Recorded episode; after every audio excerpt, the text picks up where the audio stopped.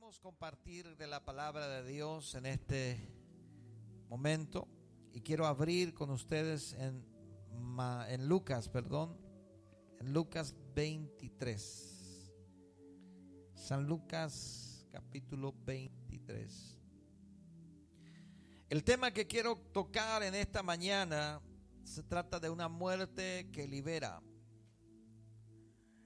Y no siempre la muerte trae libertad. Algunas veces una muerte de un ser amado trae ataduras, pero hoy quiero hablar de la muerte de Cristo Jesús. Y algunas veces cuando un familiar se va y decimos que pasa una mejor vida o una eternidad con Dios, algunas veces nosotros quedamos atados emocionalmente a esas personas por el cariño que le teníamos, por el, la emoción que sentíamos. Entonces, por eso decía de que no siempre la muerte de alguien trae libertad.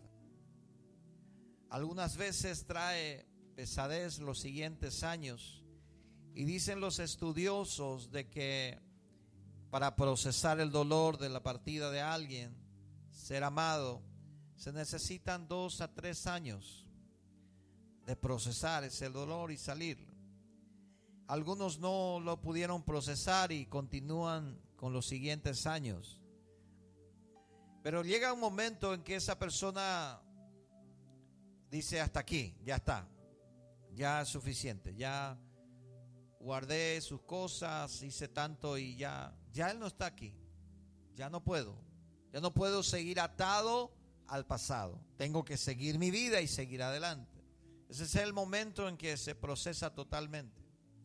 Yo no sé cuánto tiempo le llevó a María, la madre de Jesús, procesar el dolor de su hijo, a los apóstoles.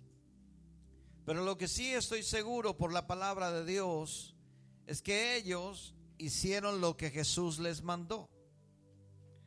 Ahora la muerte de Jesús al igual que cualquier ser querido para nosotros, habrá sido trágico para la María, la madre de Jesús, también para los discípulos. Y en estos días se están acercando los días en que la comunidad de creyentes celebra o recuerda con más vehemencia la muerte de Cristo Jesús. Se hace normal en todo el mundo que la Semana Santa llamada así justamente por recordar que en esos días Jesús pasó por una por una seguidilla de sucesos donde muere luego y luego resucita. Y sabemos nosotros y entendemos como creyentes de que eso fue el plan de Dios para liberarnos del pecado y de la maldad que reinaba en este mundo. Pero hoy se celebra o se recuerda muchas veces simplemente como un hecho histórico, como un hecho que marcó un antes y un después, antes de Cristo y después de Cristo. La historia de la humanidad se partió en dos, donde hoy tenemos años antes de Cristo y años después de Cristo.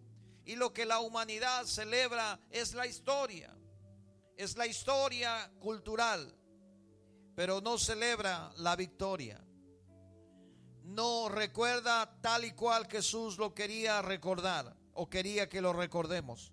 Él murió para cumplir un plan, un propósito de Dios en su vida, para llevarnos a nosotros a, ese, a esa reconciliación con Dios. La muerte y la resurrección de Jesucristo fue la única muerte que nos hizo verdaderamente libres de muchas cosas y nos capacitó para tomar otras. ¿Por qué? No fue para esclavizarnos, no fue para que nos metamos a esclavizarnos con las religiones, ni traer peso a nuestras vidas, sino para liberarnos del peso que ya tenía la humanidad. No fue que Cristo vino a morir en la cruz para que nosotros recordemos en una Semana Santa y nos esclavicemos a formas y ritos religiosos y traigamos pesadas cosas a nuestras vidas. no fue para eso que Cristo murió y resucitó. Cristo murió y resucitó para darnos libertad, para darnos libertad no solo del pecado y de la maldad, sino también a otras formas que no conocíamos que estaban atando nuestras vidas. Pero lo primero que tenemos que entender para poder comprender bien la libertad de Cristo en su muerte es que somos libres de la maldad, de la suciedad y de la acusación. Somos libres de la maldad que reina en el mundo, somos libres de la suciedad que nos puedan meter y somos libres de la acusación que el diablo nos pueda hacer. Y quiero que vayas a, a la Biblia conmigo en Colosenses capítulo 1, versículo 22. Le dije primero abrimos Lucas, pero vamos a leer primero Colosenses y luego vamos a Lucas 23. Colosenses 1, 22 dice, en su cuerpo de carne por medio de la muerte para presentarnos santos y sin manchas e irreprensibles delante de él. Dice, en su cuerpo de carne por medio de su muerte para presentarnos santos sin manchas irreprensibles delante de él. Es decir, él tenía un propósito en su muerte. Y ahora voy a la muerte de Cristo, donde no lo voy a leer completo, pero solamente algunos versículos. Lucas 23, capítulo 23, versículo 44. Jesús está en la crucifixión. Eh, Jesús ya fue, está siendo crucificado y está allí muriendo en la cruz. Y cuando llega el versículo 44 dice, cuando era como la hora sexta, hubo tinieblas sobre toda la tierra hasta la hora novena, y el sol se oscureció y el velo del templo se rasgó por la mitad. Entonces Jesús, clamando a gran voz, dijo, Padre, en tus manos encomiendo mi espíritu. Y habiendo dicho esto, expiró. Cuando el centurión vio lo que había acontecido, dio gloria a Dios, diciendo,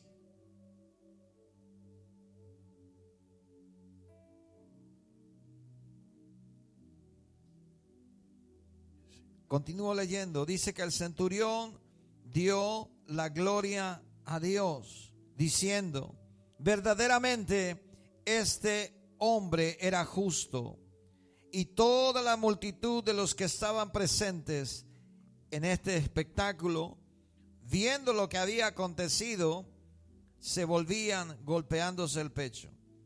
Pero todos sus conocidos y las mujeres que le habían seguido desde Galilea estaban lejos mirando estas cosas.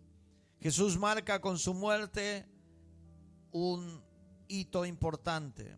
El velo que se rasga en dos significaba para los judíos que ya el lugar santísimo no existiría. Y eso era tremendamente importante para ellos.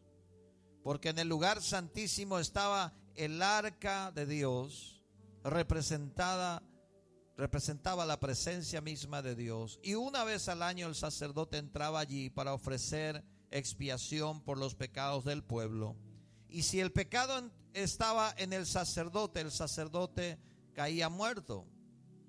Así que si el, el sacerdote no estaba preparado para entrar, no tenía que entrar, porque era un lugar santísimo y era un velo enorme sagrado y santo. Y ellos respetaban eso dentro del templo. Pero cuando ocurre esto, Dios envía ángeles para rasgar eso. Y se rasga en dos el velo. Los fariseos habrán quedado asombrados de que ahora aquel lugar santísimo, tan santísimo, donde si alguien entraba con pecado moría, ahora cualquiera podía entrar. Ahora estaba abierto dejó de ser lugar santísimo. ¿Y la presencia de Dios dónde se fue? La presencia de Dios tenía que estar en cada vida y en cada corazón a partir de ese momento. Por eso marca un hito importante. Les decía que lo primero que Dios nos liberta es de la maldad, de la suciedad y de la acusación. Él nos presentó santos delante de Dios. Dice Apocalipsis capítulo 12, versículo 10, la sangre de Jesucristo nos libra de la acusación del enemigo. ¿Por qué? Dice que el acusador ha sido lanzado fuera. El acusador, ¿quién es? El diablo, que acusaba a nuestros hermanos todo el día, dice. Pero ha sido lanzado. Así que la sangre de Jesucristo, ¿qué es lo que hizo? Nos ha librado. Y vamos a leer Apocalipsis capítulo 12, versículo 10. Si lo tenemos, lo abrimos. ¿Lo tenemos aquí? Oí una gran voz en el cielo que decía, ahora ha venido la salvación, el poder y el reino de nuestro Dios y la autoridad de su Cristo, porque ha sido lanzado fuera el acusador de nuestros hermanos, el que acusaba delante de nuestro Dios día y noche. Versículo 11. Ellos le han vencido por medio de la sangre del cordero y de la palabra del testimonio, menospreciando sus vidas hasta la muerte. La única manera en que el acusador es vencido es por medio de recordarle que la sangre de Jesús ha pagado un precio por ti y por mí. La sangre de Jesucristo nos librará de la acusación que viene el diablo a ponernos en la mente, a ponernos en nuestra mentalidad y diciendo, no, no lo vas a lograr porque así eras antes y ahora no vas a venir a tratar de ser un cristiano. Ahora no vas a venir a tratar de liderar algo, a tratar de hacer algo en la iglesia, en la célula, porque mira tu pasado, mira lo que eras, mira lo que fuiste. No vas a poder, no tienes autoridad moral para hablar. Y el enemigo te habla a la mente y me habla a la mente y nos dice, no tienes que hacerlo, no tienes que pararte, no tienes la autoridad de hablar de Cristo. La Biblia nos dice que el acusador ha sido lanzado fuera porque la sangre de Cristo nos hace libres y nos hace limpios y nos presenta santos. Y uno dirá, ¿santo yo? ¿verdad? ¿Yo santo? No, pastor, estás equivocado, yo no soy santo. Estoy lejos de ser santo. Pues eso es lo que dice la Biblia. Dice que Él nos presentó santos y sin mancha irreprensibles delante de su Padre. Eso lo dice la Biblia, no digo yo. Yo te puedo decir, tú eres santo, tú eres santa. No, pastor, yo no soy ninguna santa. Es un dicho popular del mundo. La maldad está en el mundo, la suciedad está en el mundo y la acusación del diablo muchas veces está en nuestra mente. Conocer esto nos pone en una posición de paz y de seguridad ante Dios, porque las acusaciones vienen de momentos a momentos en nuestra vida en momentos de debilidad, en momentos que fallamos, en momentos en que hay desánimo en nuestra vida, el acusador viene a decirnos a nosotros, yo te lo dije, no vas a poder. No vas a poder allá, no vas a poder. Yo te lo dije, no estás hecho para ser cristiano o ser cristiana. Muchos han dicho así, lo del cristianismo es muy difícil para mí, yo no lo voy a lograr. ¿Sabe por qué? Porque aún no han descubierto la libertad completa en Cristo Jesús. Número dos, libres de la esclavitud espiritual del pecado. Y eso es lo que tenemos que descubrir y hacerlo firme en nuestra vida. Para ser redimidos, Él tuvo que pagar un precio. Colosenses 1.14 dice, en quien tenemos redención por su sangre y el perdón de pecados. La sangre de Cristo Jesús fue derramada para que tú y yo seamos perdonados. Gálatas 5.1 dice, para ser libres nos libertó Cristo. Manteneos pues firmes y no dejéis oprimir nuevamente bajo el yugo de la esclavitud. A pesar de que Gálatas está hablando de una esclavitud religiosa, podemos entender que todo tipo de esclavitud no la desea Cristo en nuestras vidas. Cualquier clase de esclavitud Dios no la desea en nuestras vidas. El pecado nos ata. Muchos viven atados por su propia voluntad y no se dan cuenta que no son libres hasta que al fin quieren salir y ya no pueden. Porque el pecado va generando en nosotros adicciones y costumbres. Así que el pecado está allí para atarte, no está ahí para distraerte, entretenerte, entusiasmarte o pasar un buen rato. El pecado está ahí para atarte de por vida y si puede llevarte de nuevo a su camino. Eso es lo que quiere hacer el diablo. El diablo no te está poniendo juguetitos de, de, de, pronto un juguete por ahí para que te diviertas un rato y abandones tu cristianismo. El diablo lo que quiere es atarte de vuelta de donde Dios ya te liberó. Así que cual sea la atadura, el pecado siempre generará más ataduras. Siempre un pecado atraerá a otro pecado. Y han, han, oído seguramente aquel dicho, el que miente roba, el que roba mata. Es un dicho popular. Tal vez sea cumplido en algunos, tal vez no. Pero lo que sí puedo entender por la Biblia es de que el mal se va multiplicando, tanto en la familia, tanto en el hogar, como en mi propia vida. Cuando yo permito el mal en mi corazón, en mi vida, una maldad, una ironía, una, una, un chisme, una murmuración, una envidia, porque digo, es una envidia santa, no existe tal envidia santa. No existe, ni aunque la laves con la sangre de Cristo, la envidia es envidia. Y la envidia es pecado. No existe una codicia buena. Estoy codiciando esa casa de mis sueños. no existe. La codicia es pecado. No existe tal cosa como alivianar nuestros pecaditos. Es un pecadito. No, es un pecado. ¿Por qué? Porque eso va ensuciando mi vida. Cuando fuimos a Bolivia con mi esposa, nos extrañamos que en la frontera de Bolivia con Argentina había una zona que estaba hermosa de palomas, ¿sí? todo aquello hermoso que vemos con las fotos. Vos te, te paras ahí en la, en la, la, plaza y vienen las palomas y las alimentas. Viven todos allí en esa zona.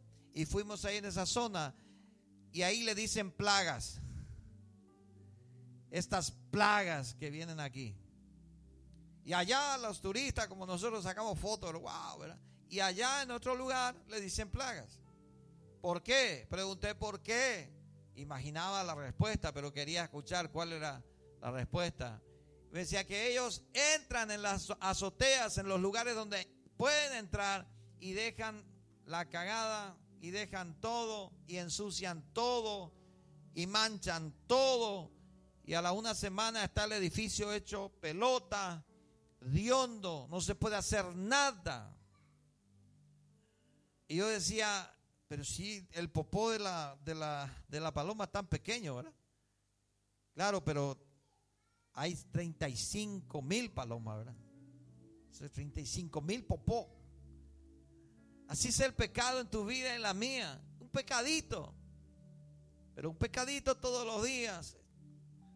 365 popó en el año. O tal vez más. Y eso adionda tu casa adionda. ¿O no? Tenemos que limpiar la casa todos los días. Y eso es lo que hace el pecado. No existe libertad. Tal libertad no existe. Yo soy libre, yo hago lo que yo quiera. El diablo se burla de esa clase de gente. Yo soy libre porque yo hago lo que yo quiera, dice. Yo si quiero fumo, yo si quiero tomo, yo si quiero mover. Nadie me manda a mí. Te manda el diablo y no te está dando cuenta te manda el pecado y te domina el pecado y no te estás dando cuenta.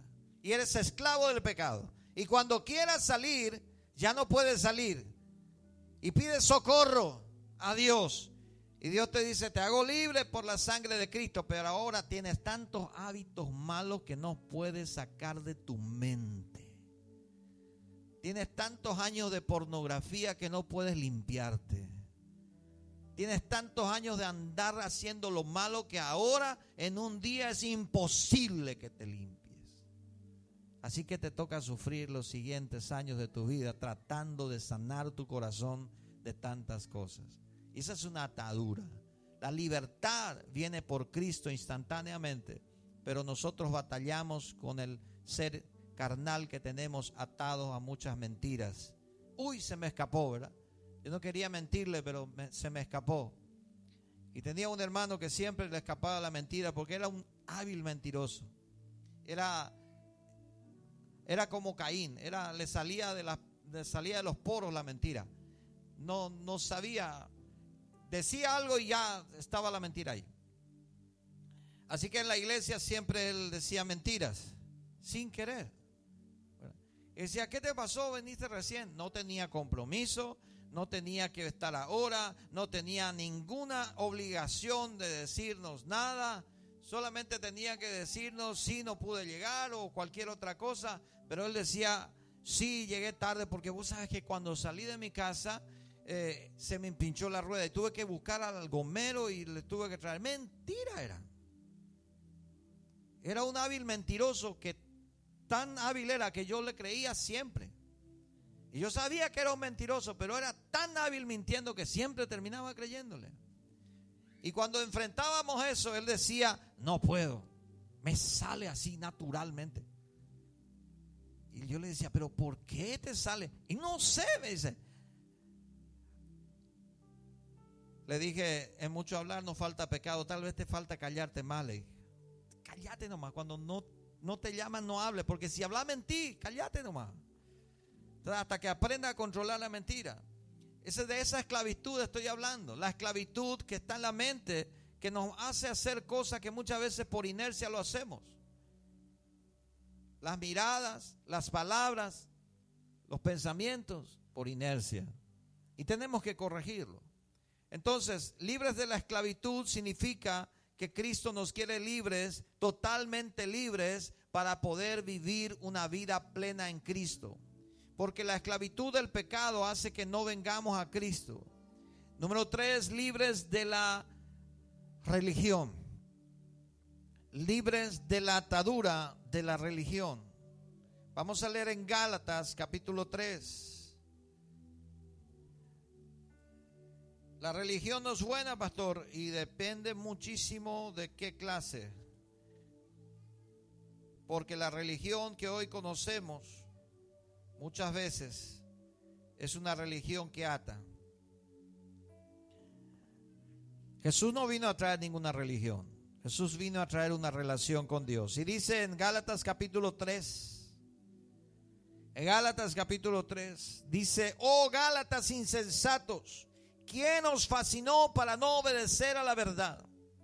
A vosotros ante cuyos ojos Jesucristo ha sido presentado claramente crucificado.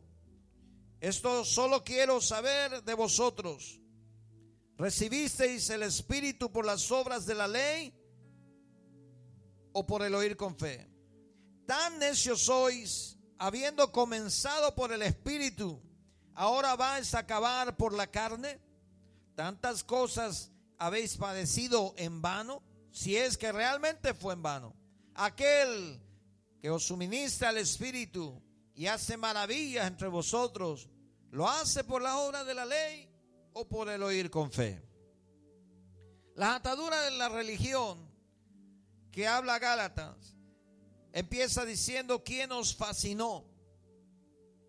Esta palabra me interesó porque fascinar viene de engañar. Y es una palabra griega que se refiere a engañar por artes malas al ojo humano. Se usa el ojo malo del vudú o el tercer ojo, el ojo del mal. Se refiere a engañados hechos para desviar de la verdad, entorpecer algo. Y la palabra griega es evaskanen derivado del sustantivo Vascania, que es traducido literalmente como brujería. Vascania significa brujería. Y de ahí deriva esta palabra. Y aquí significa hechicería o brujería. Una traducción actual dice quién nos hechizó, quién nos embrujó. Y eso es muy fuerte. Eso es lo que hace la religiosidad y la religión. Nos embruja, nos hechiza. Y vamos todito ahí como obedeciendo a algo que ni sabemos para qué es. Muchos están embrujados y hechizados por una fascinación mental. Y uno le pregunta, ¿tú sabes lo que hace? No. ¿Y por qué lo hace? No sé, porque todos lo hacen. ¿Sabes qué significa la palma y el santiguarse? Y no, no sé. Y entonces, la religión, hermanos, nos fascina, nos atrapa y nos embruja. Esto mismo estaba pasando con ellos. ¿Sabe qué pasaba con ellos? Cristo les libertó del pecado, les dio el Espíritu Santo y los dones, y ellos que hicieron se fueron otra vez a la ley y dijeron, no, esto tenemos que hacer, esto tenemos que hacer, si esto no hace, no es de Dios, si esto no hace, no es de Cristo, si eso no hace, no. Dios nos llamó para abrazar al perdido, Dios nos llamó para abrazar al pecador y decirle, aquí tienes una oportunidad de cambio, una oportunidad de que Cristo te ame, tenemos que cambiar la predicación del mensaje del Evangelio. Muchos de nosotros tenemos que cambiar la predicación del, Evangelio. ¿Por qué? ¿Por qué lo digo? Porque predicamos la religión y no predicamos la relación. No predicamos el Evangelio muchas veces. Predicamos qué tenemos que hacer para estar en tu iglesia. Y bueno, tienes que dejar la bebida, tienes que dejar eh, de fumar y tienes que vestirte mejor porque eres un cachafá. Y, luego peinarte mejor, cambiar ese peinado, quitarte el arito que te queda mal y, y vamos a la iglesia. Eso no es lo que Cristo predicó. Eso no tiene nada que ver con el Evangelio. Eso es religión. Queremos cambiar a la persona y después meterle a Cristo. Tú tienes que meterle a Cristo y que Cristo se encargue de cambiar a la persona si es que a Cristo le molesta cómo es la persona. Si es que a Cristo le molesta su barba, le va a decir y se va a quitar. Si es que a Cristo le molesta su peinado, le va a decir y se va a quitar. Si es que a Cristo le molesta que tenga uñas largas, le va a decir y se va a cortar. Si es que a Cristo le molesta que use pantalón, le va a decir y se va a poner pollera. Pero no te metas donde no te llaman. La religión es mala te ata.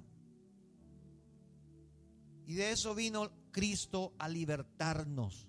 Pero nosotros como tanto nos gusta la religión, vamos hacia la religión. ¿Qué tenemos que hacer?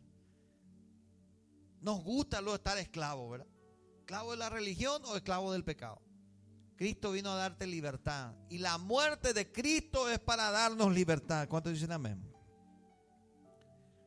Y esto no es una apología al libertinaje, es algo que tenemos que aprender para poder vivir en libertad. Ahora, el mismo hecho encontramos en Hechos 13, 8 al 11 y en Hechos 8, 9 al 11. Todos estos hablando del engaño que hacían por medio de sus artes mágicas y diabólicas. Hablando del hechizo y el embrujo. El diablo siempre tratará de engañar a las personas. Si no puede con la brujería, por lo menos con la religión. Lo vuelvo a decir, si no puede engañarte con la brujería, si no puede engañarte que Satanás es más poderoso que Dios, entonces te quiere engañar con la religión, para que te ate con la religión. La religión lo que hace es mostrarte tu culpa, tu pecado y tenerte en el piso. Eso es lo que hace la religión. Pero la relación con Dios te dice, levántate de ahí donde estás, vení, vamos a servir. Y uno dice, yo, sí, vos, es lavado con la sangre de Cristo, puedes venir conmigo. Ah, sí, vamos. Y lo pones a orar por alguien y lo pones a predicar. Y dice, pastor, ¿cómo le va a poner a predicar? Meterle primero en ayuno y oración. Si Cristo ya le libertó y dice que le presentó santo ante el Padre y a partir de ahí empieza a caminar una vida cristiana, ¿por qué yo me voy a meter en regla? Queremos reglamentar todo lo que Cristo Jesús simplificó. Lo que Él vino a hacer es a decirnos a nosotros, toda la ley es muy difícil de cumplirla, pero yo vengo a darle la libertad, libres para cumplir mi ley, que es en gracia y en poder. De eso hablaba Ezequiel cuando decía, mi ley escribiré en sus corazones y en sus mentes. Ya no va a estar en libros. Muchos, muchos conocen la Biblia de memoria. Conocen la ley de memoria, los diez mandamientos, te recitan, te explican, te exponen, pero viven en adulterio. ¿Dónde está el problema? El problema no es la ley, el problema es el corazón. El problema nunca estuvo en la ley. El problema es el corazón. No tienes que impresionarte de cuánto conoce de Biblia, tienes que impresionarte de cuánto cambió su vida. Porque eso es evidencia de que Cristo actuó en su vida, de que es un cristiano. La religión te ata. El poder lo tiene Jesucristo. En Mateo 28, 18 nos dice que la potestad y el dominio lo tiene ahora Jesucristo. Y eso nos abre una abertura, una ventana grande para poder entrar en otras cosas. Mateo 28, 18.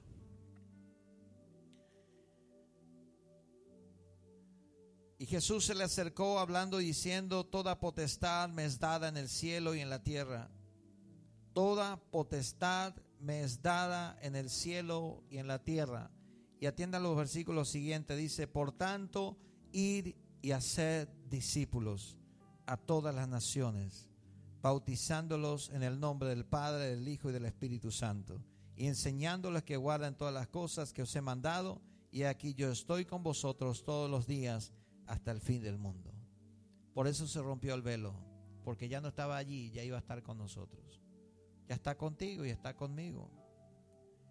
Ahora nosotros nos acercamos a Jesús. Jesús limpia nuestros pecados, nos dice, Él es libre. Y luego caminamos otra vez en esclavitud de la religión o esclavitud mental, en donde somos acusados por el diablo. Y esto es como si fuera que yo venga a regalarle a alguien un auto cero kilómetros y le diga, más te, he visto caminar muchas veces, tomar colectivo tantas veces, que hoy yo siembro en tu vida y te doy un auto cero kilómetros. Y lo instalo en su casa allí, felicito, le abrazo y, y él me agradece. Y luego amanece el lunes y él se levanta otra vez y va en colectivo porque no sabe manejar no sabía manejar. Y algunas veces nosotros no sabemos aplicar la victoria de la sangre de Cristo. Algunas veces tú y yo como cristianos no sabemos aplicar la muerte y resurrección de Cristo. Cristo ya no está en la tumba ni en la cruz. Tú y yo tenemos que aplicar eso a nuestra vida. Así que cuando venga el enemigo, nosotros vamos a recordarle que Cristo venció. Lo cuarto que me hace libre Jesús a través de su muerte es de la enfermedad. Isaías 53. Abre tu Biblia en Isaías 53. Yo sé que esto te va a gustar porque está en la Biblia y es algo para ti y para mí. Isaías 53, versículo 3. Despreciado y desechado entre los hombres, varón de dolores, experimentado en quebranto. Y como escondimos de él el rostro, fue menospreciado y no lo estimamos.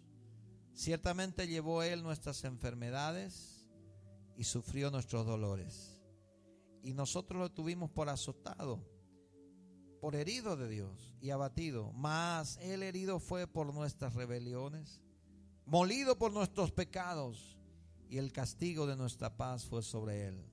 Y por tus llagas, por su llaga, fuimos nosotros curados. La libertad que tú y yo podemos experimentar en la bendición de la sanidad es por fe en esta victoria se basa en esta victoria. Tal vez la parte que más nos gusta es esta. La realidad de la cruz y la muerte y la resurrección para que tengamos vida eterna no se quedó solamente allí, sino también para tener la sanidad física, emocional, espiritual. Para que Dios te sane tu enfermedad emocional, la falta de paternidad, o la falta de emociones buenas y sanas. Hay gente que no puede amar porque no ha sido amado en su niñez. Hay gente que no puede hablar de sus problemas de infancia porque son traumáticos para él todavía o para ella. Hay gente que tiene que ser libre de eso y para eso vino Jesús, para sanar tus emociones, para sanar tu alma. Y también para sanar tu cuerpo físico. Y el cuerpo físico atraviesa por enfermedades muchas veces en donde nosotros proclamamos esta palabra y la enfermedad huye de nuestras vidas. Porque en el mundo hay enfermedades y en el mundo ha entrado la enfermedad a causa del pecado. Y cuando nosotros nos paramos firmes delante de Dios y decimos, Padre, sáname, porque yo no quiero esta enfermedad, el Padre oye esa oración y nos sana. Algunas veces tarda un poco más de tiempo y pasamos un proceso en donde Dios nos quiere enseñar algo, pero te quiero decir algo, la enfermedad no tiene poder sobre tu vida ni la mía. La enfermedad no tiene poder sobre tu vida ni la mía. Aunque algunas veces enfermemos, Dios tiene el poder sobre nuestras vidas. Y Él nos puede sanar y nos puede librar. Porque para eso Cristo murió en la cruz y resucitó. Aleluya. Así que estas libertades no son aplicadas muchas veces por ignorancia o simplemente porque no nos animamos a aplicarla. O simplemente porque no tenemos el coraje, la valentía, el valor para aplicarla. Y no tenemos el coraje, el valor, la valentía, la valentía para enfrentarla. Entonces nosotros hoy vamos a enfrentar todo lo que se llama el pecado, la esclavitud, la suciedad que hay en el mundo, la religiosidad y hasta la enfermedad. Y vamos a ser libres de esto porque Cristo nos hizo libres. Y no solamente es un decir, es un hecho que somos libres. No es un decir, no es que yo estoy diciendo cosas lindas, sino es un hecho, una realidad espiritual que tenemos que vivirla. Así que yo quiero aplicar eso contigo y quiero mostrarte cómo aplicarlo. Y es tan sencillo, pero tenía que mostrarte todo esto para entender bien. Es tan sencillo como pararte a decir frente a la tentación y el pecado, yo tengo el control. Si yo quiero, lo voy a hacer. Si yo no quiero, no lo voy a hacer. Eso es lo que te dio Dios por medio de la cruz. Cuando la tentación viene a tu vida y a la mía, yo me pongo a pensar la victoria en la cruz y digo, yo ya no soy atado a eso. Si yo quiero, voy a entrar en el pecado, porque tengo libre albedrío. Pero si yo no quiero y decido obedecer a Dios, pues no entro. No me maneja el pecado. No me maneja la carne, me maneja Dios. Y cuando yo me paro de esa manera, el diablo va a temblar porque va a saber que tiene enfrente a un hijo de Dios que sabe de su libertad en Cristo, que sabe de su libertad. Cuando viene una enfermedad a nuestra vida, ¡Wow! Me voy a morir. No, no te vas a morir. Es una enfermedad. Oye, me, enfermé, el diablo está sobre mi hombro. El diablo no se va a subir más, el Espíritu Santo está sobre ti. El diablo está lejos, te tiene miedo. Porque hay gente que se enferma y dice, Satanás está en mi casa. No, Satanás está lejos. Satanás no quiere ni mirar tu casa. Ningún brujo quiere estar cerca de tu casa. Porque Cristo está contigo. Pero hay gente que no conoce esa libertad. Y entonces vive con miedo. Esa libertad me da a entender a mí. Yo me paro ante la tentación y yo le digo, si quiero voy a hacer, pero ahora no quiero hacerlo. Yo estoy con Cristo ahora, no voy a hacerlo. Sí, esa tentación me agrada, esa tentación me gusta, me tienta. Me gustaría hacerlo, pero no quiero hacerlo. Decido no hacerlo, porque Cristo me dio esa libertad de decidir. Ya no soy esclavo del pecado. Ya no soy esclavo tampoco del temor. ¿Por qué? Porque no estoy teniendo miedo que si la enfermedad viene, está el diablo o está la muerte. No, no está nadie. Está la enfermedad circunstancial. Yo le oro al Padre y Él me va a sanar en su tiempo y en su momento. Dios es fiel para eso. Es una enfermedad que a lo mejor es pasajera y va a pasar. No te preocupes. Y si Dios te quiere llevar por medio de una enfermedad, así como le llevó a Elías, pues que le lleve como Eliseo, perdón, pues que así sea. Pero yo no le voy a tener miedo a eso, porque Dios es mi guardián, porque Dios está conmigo. ¿Cuántos me están entendiendo? Amén. Entonces la enfermedad, la peste, las necesidades no me van a causar temor. Mañana puedes perder tu trabajo, pero no tienes temor porque Dios está contigo. El temor es parte de este mundo. El temor es parte natural que muchas veces lo sentimos.